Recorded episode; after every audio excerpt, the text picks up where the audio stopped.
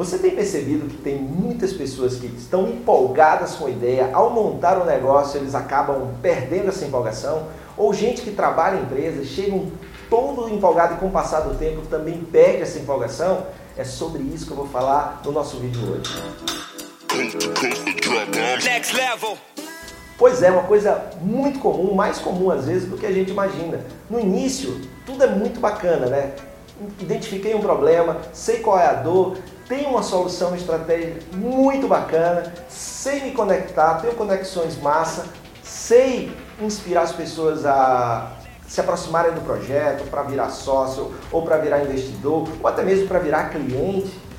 Mas com o passar do tempo, parece que há uma desconexão.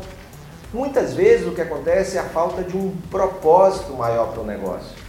Se bota o negócio simplesmente por se colocar, porque está na moda, ou até mesmo pensando apenas no dinheiro. É claro que dinheiro é fundamental, mas eu tenho aprendido muito que o dinheiro é consequência de algo que você faz muito bem. E o que faz com que você faça isso muito bem é você gostar muito, não exatamente do que você gosta, do que você faz, mas do resultado daquilo que você faz. E o resultado é a transformação que o seu produto ou serviço oferece para as pessoas e para o mundo. E aí isso vem quando a gente para e pensa de onde vem esse propósito e essa conexão eu vejo muito que a gente fala demais em plano de carreira, quando a gente quer trabalhar numa empresa como colaborador executivo, e plano de negócios, o business plan, né? que é o plano de como a minha empresa vai, quais os horizontes, está tudo lá montadinho, que hoje até o, o, plano de negócio foi substituído pelo Canvas, está né? Tá lá tudo muito de uma forma mais simplificada e bacana. Mas se eu tenho lá o canvas do meu negócio, com a proposta de valor, com o cliente, como a gente vai resolver o problema, a ideia está muito clara. Ou eu sou um executivo e tenho um plano de carreira de como eu vou crescer naquela empresa, por exemplo, por que, que muitas vezes depois de eu conseguir aquilo eu não estou feliz ou não estou me sentindo realizado? Aí é que é o ponto. O que eu acredito é que antes de pensar em plano de carreira, antes de pensar em plano de negócio, você tem que pensar em plano de vida porque a sua carreira e o seu negócio precisam estar contidos na sua vida.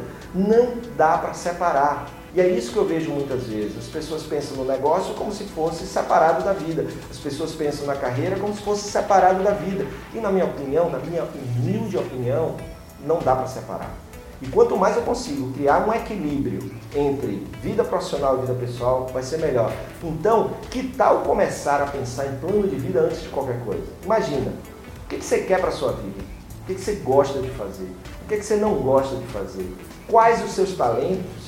Porque a partir daí você determina quais os seus talentos, qual o seu propósito de vida, o que, você gosta, o que, você não gosta. Você começa a clarificar que tipo, por exemplo, de empresa você vai poder usar o seu talento e vai estar de acordo com seus propósitos, valores e crenças e vai se encaixar perfeitamente na sua vida. A mesma coisa se você for ser executivo. Porque o tipo de empresa que você vai trabalhar vai fazer toda a diferença na sua vida pessoal. Será que essa empresa tem a ver com o que você acredita, com o que você quer para a sua vida, o modelo de vida, o estilo de vida que a empresa exige? Será que essa empresa vai te permitir usar o seu talento para a favor dela, seu, do mundo e do cliente? Tudo isso deve ser levado em consideração. É muitas vezes, por não ser levado em consideração, que eu vejo empresários se tornando empresidiários. Né? Eles são, montam uma empresa que nem de longe é aquela empresa que ele sonhou, eles acabam ficando presos naquele negócio, porque nem fechar ele consegue. E muitas vezes eu vejo colaboradores executivos se transformando em zumbis ou fantasmas. Porque o zumbi ele não tem né, coração, o fantasma não tem alma ali naquele negócio. E aí, para evitar tudo isso, na minha opinião, começar um pouquinho antes pensando no plano de vida, no que você gosta, não gosta, no seu propósito, valores, crenças e, claro, nos seus talentos. A partir daí, como é que você pode usar esse talento em que negócio? Claro que não quer dizer com isso que você vai ter dia que você não vai querer trabalhar. Aí tem outra coisa, claro, mas eu garanto a você que dessa forma, vida pessoal e profissional, uma encaixada na outra pelo plano de vida, pensando primeiro na vida e depois no que você vai fazer dela, você aumenta as chances de estar muito mais engajado, muito mais motivado por mais tempo, claro, fazendo melhor para mais gente e para você também.